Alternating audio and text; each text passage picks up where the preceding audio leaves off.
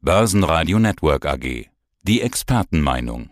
Und nun wieder die Experten von IG.com. Guten Tag, meine Damen und Herren. Mein Name ist Christian Henke. Ich bin Senior Market Analyst bei IG in Frankfurt. Und wir wollen heute über ein Thema sprechen, über das momentan viele sprechen. Und nein, es ist nicht die Inflation und nein, es ist auch nicht die Rezession und auch nicht der Gipfelmarathon aus EU, G7 und NATO, sondern wir sprechen über Urlaub. Mensch, was für ein schönes Thema, aber für manche auch nicht so schön, denn man hört von Flugchaos, man hört von deutlich gestiegenen Preisen drum und dran und man hört von äh, Personalmangel. Bevor ich jetzt hier irgendwie äh, Gerüchte verbreite oder bei Halbwahrheiten bleibe, frage ich vielleicht mal dich. Tourismusbranche. Wie ist aus deiner Sicht die Lage? Du kennst dich ja recht gut aus in diesem Bereich. Ja, da würde ich erstmal natürlich ein beliebtes Lied zitieren. Pack die Badhose ein, nimm dein kleines Schwesterlein und dann nischt wie raus nach Wannsee. Also Jetzt ist Urlaubszeit in Nordrhein-Westfalen, wo ich wohne, haben ja schon die Sommerferien begonnen und wie du es auch schon ja, gesagt hast, natürlich mit einem großen Chaos an den Flughäfen in Nordrhein-Westfalen oder wie eine große deutsche beliebte Boulevardzeitung geschrieben hat, Tränen bei den Urlaubern an den Fluchthäfen in Deutschland.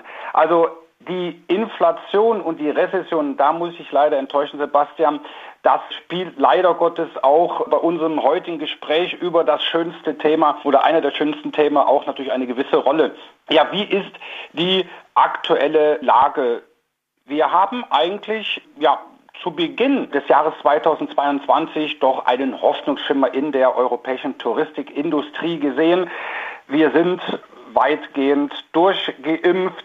Die meisten Corona-Restriktionen, Reiserestriktionen wurden ja aufgehoben, auch jetzt mittlerweile in China. Und natürlich, klar, alle haben gesagt, so, jetzt wird natürlich der Bereich Travel and Leisure, wie es so schön in Neudeutsch heißt, davon insbesondere stark profitieren. Und was wir sehen ist, naja, steigende Preise, steigende Flugticketpreise. Wir haben eine Rezession vor der Tür und der Urlaub wird ganz einfach deutlich teurer. Und wir reden jetzt hier nicht gegenüber dem Vorjahr, sondern im Grunde ja gegenüber dem Jahr vor der Pandemie, also 2019. Die Preise sind in die Höhe geschossen. Was meinst du, Sebastian, was machen die Deutschen? Das ist ihnen erstmal egal. Wir sehen starke Buchungszahlen in den Hotels bei den Reiseveranstaltern. Wir sehen sehr gute Fluggastzahlen bei den Airlines. Wir sehen, dass auch die Konzertveranstalter wieder Konzerte und ja Events halt durchführen können. Die Autovermietungsunternehmen, da boomt auch das Geschäft.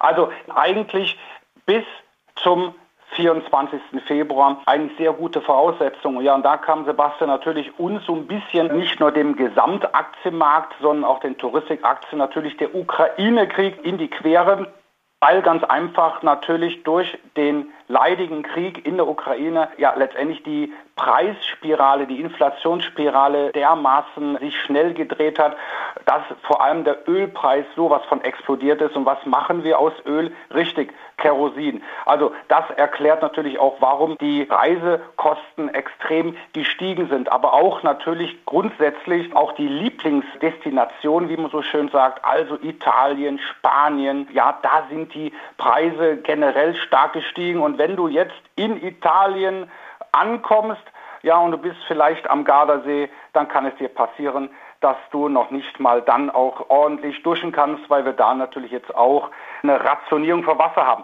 Letztendlich sind die Aussichten bislang eigentlich gut gewesen, aber auch da muss ich dich leider enttäuschen. Die Rezession, die Inflation, das spielt leider Gottes den Bären äh, die Karten in die Hände. Ja, wollen wir trotzdem mal in die Einzelanalyse gehen, jetzt nicht unbedingt einzelne Aktien, aber in die Segmente rund um den Tourismus. Also ganz vorne würde ich mal die Luftfahrt nennen. Lufthansa als ein deutsches Vorzeigeunternehmen die haben das ein oder andere Problem. Da spricht man jetzt davon, dass zu wenig Personal da ist. Man spricht davon, dass Dinge versäumt wurden. Die Lufthansa, die hat, wurde auch schon ordentlich abgestraft. Bei anderen Airlines könnte es wohl so ähnlich aussehen. Schauen wir uns mal Luftfahrtaktien genauer an, denn eins muss man sagen, in den letzten Tagen waren die doch häufiger mal unter den Top-Gewinnern. Ja, aber heute leider Gottes wieder fast unter den Top-Verlierern. Natürlich spielt letztendlich äh, die Rezession auch eine gehörige Rolle.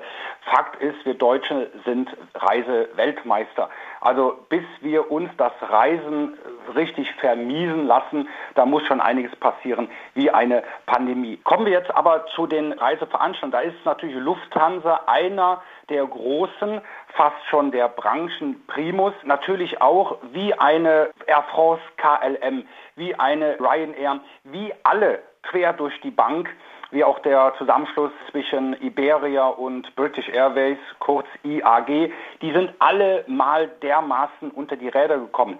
Wenn wir uns jetzt mal anschauen, ich habe jetzt gerade mal eine Grafik hier auf dem Bildschirm vom Internationalen Fluglinienverband, kurz IATA, da sieht man sehr schön natürlich klar 2020 katastrophal. Das war das Jahr, wo die meisten, ja man kann sagen alle Fluglinien dermaßen Verluste geschrieben haben. Und die erholen sich jetzt. Aber letztendlich dürfte es noch naja, eher 2023 sein, bis die Fluglinien wieder so halbwegs in die Gewinnzonen kommen. So, jetzt natürlich das Chaos. Klar, natürlich haben die meisten Fluglinien Kapazitäten abgebaut, Personal nach Hause geschickt. Ja, das sieht man ja auch an den Inlandsflügen. Die werden jetzt erst peu à peu wieder aufgenommen. So, das Problem ist, das Personal ist nach Hause geschickt worden. Was macht das Personal? Haben sich andersweitig umgeschaut. Das sehen wir nicht nur in der heimischen Gastronomie, das sehen wir auch im Ausland, auch in anderen Bereichen, darüber sprechen wir gleich noch. So, und das gleiche ist natürlich auch bei den Flughafenbetreibern, wie bei einer Fraport passiert. Da auch natürlich Personal nach Haus geschickt, es kommt einfach nicht zurück. Und das Chaos, was wir jetzt zuletzt am Düsseldorfer Flughafen gesehen haben, das ist natürlich im Grunde eigentlich ein Sinnbild für die Versäumnisse, die die Fluglinien, aber auch die Flughafenbetreiber letztendlich gemacht haben. Ja, du sagst, wir müssen noch über andere Unternehmen sprechen. Klar, die Reiseveranstalter selbst. TUI ist in Deutschland so eine der viel beachteten, aber natürlich nicht die einzige und es gibt international natürlich noch mehr. Die Reiseveranstalter, denen ging es jetzt ja eine Zeit lang nicht so gut. Die Luftfahrt, die konnte wenigstens noch äh, Cargoflüge machen und gerade in Zeiten von Lieferkettenmangel ist da hier und da auch mal das ein oder andere Schräubchen, sag ich jetzt mal mit Augenzwinkern, durch die Luft transportiert worden. Die Reiseveranstalter, die haben richtig dumm aus der Wäsche geschaut, die hatten nichts bis wenig. Die dürften sich wahrscheinlich freuen dieses Jahr oder ist es schon zu spät? Wie steht's um die Reiseveranstalter? Naja, die Reiseveranstalter sind auf Erholungskurs. Äh, auch wenn man das, wenn man sich jetzt die TUI-Aktie anschaut, wirklich nicht vermuten lässt. Also die Aktie, ja, die ist, glaube ich, da muss ich jetzt mal gerade auf den äh, Chart schauen, da sind wir bei 1,61 Euro. Ja, also wenn wir uns das mal anschauen, hier noch im Mai 2018 standen wir bei fast 20 Euro. Also so richtig, ja, Optimismus scheint erstmal nicht aufzukommen. Aber wie gesagt, wie auch der Chef der Konzernchef von TUI, alle erwarten natürlich jetzt ein starkes äh, Sommergeschäft, weil ganz einfach für viele Menschen die Pandemie, ich sage jetzt mal so, das Gröbste überstanden ist. Vorbei ist sie ja noch nicht. Wir warten jetzt natürlich, was kommt im Herbst. Kommt vielleicht doch diese berüchtigte Kreuzvariante von Portugal rüber, da hört man jetzt aktuell ja auch nichts. Aber die Leute wollen verreisen, die Deutschen wollen wieder den Koffer packen, die Badhose einpacken und in den Süden gehen. Davon profitieren natürlich die Reiseveranstalter. Aber man muss natürlich auch sagen, dass hier auch für die Reiseveranstalter alles teurer geworden ist. Die Flüge, die Hotels, alles um dieses Thema, um einen Pauschalurlaub ist teurer geworden. Und wenn ich mir die TUI-Aktie anschaue, da bin ich ganz ehrlich, also sonnig sieht es bei der Aktie nicht aus. Hotels hast du jetzt gerade noch genannt als letztes Stichwort. Auch die Hotelbetreiber wollen wir uns natürlich noch anschauen, denn die schönste Reise hilft nichts, wenn man nicht weiß, wo man am Schluss übernachten soll. Okay, man kann auch sein Zelt am Strand aufschlagen, geht aber nicht überall. Hotels spielen natürlich eine ganz wichtige Rolle in der Betrachtung der Lage des Tourismus. Wie steht's um die Hotelbranche? Die atmet auf. Ja, wenn ich mir anschaue, beispielsweise in Spanien, wobei in Spanien, da steigen auch die Buchungszahlen, was die Hotelzimmer angeht, aber da sind wir noch weit von einer richtigen Erholung entfernt. Naja, weil ganz einfach viele Zuhörer und Zuhörerinnen werden das vielleicht bestätigen, in den letzten Jahren Spanien die Urlaube letztendlich immer teurer wurden. Aber wir sehen sehr starke Buchungszahlen, was Hotels angeht in Griechenland. Äh, das sehen wir aber auch in der Türkei. Die Hotelbranche atmet äh, letztendlich so schon ein bisschen auf. Aber auch hier gilt, in diesem Jahr sieht es sehr gut aus. Aber Sebastian, die Frage ist, wie sieht 2023 aus?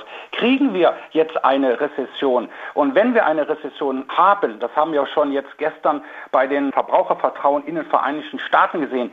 Das heißt, die Konsumenten sind vorsichtiger geworden spiegelt sich das nächstes Jahr wieder? Werden da auch, und ich rede jetzt nicht von den deutschen Reiseweltmeistern, sondern auch von ganz Europa, wenn eine Rezession kommt, wird da am Urlaub letztendlich gespart. Christian, vielen Dank für diesen Überblick und gehst du selber noch in Urlaub? Was steht bei dir an? Ja, ich äh, fahre nicht nach Spanien, ist mir zu teuer, auch nicht in der Türkei, weil das ist jetzt sehr voll. Wobei, wenn ich das noch sagen darf, Sebastian, gerade die Türkei hat ja von russischen und ukrainischen Urlaubern ja auch die letzten Jahre sehr stark profitiert. Die fallen jetzt erst einmal aus. Dafür kommen halt sehr viele Deutsche. Nein, ich bleibe fast in der Nähe. Ich fahre im Juli für zwei Wochen an die belgische Küste und da hoffen wir natürlich, dass da die Sonne scheint und dass ich dann auch die Badehose mit einpacken kann. Na, dann wünsche ich nicht nur dir, sondern auch allen, die jetzt zuhören und vielleicht gerade ihren Urlaub planen, schönes Wetter, einen schönen Urlaub, viel Erholung und ganz besonders dir bis zum nächsten Mal. Vielen Dank. Vielen Dank, Sebastian.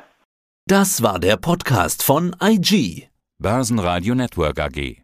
Das Börsenradio für Broker.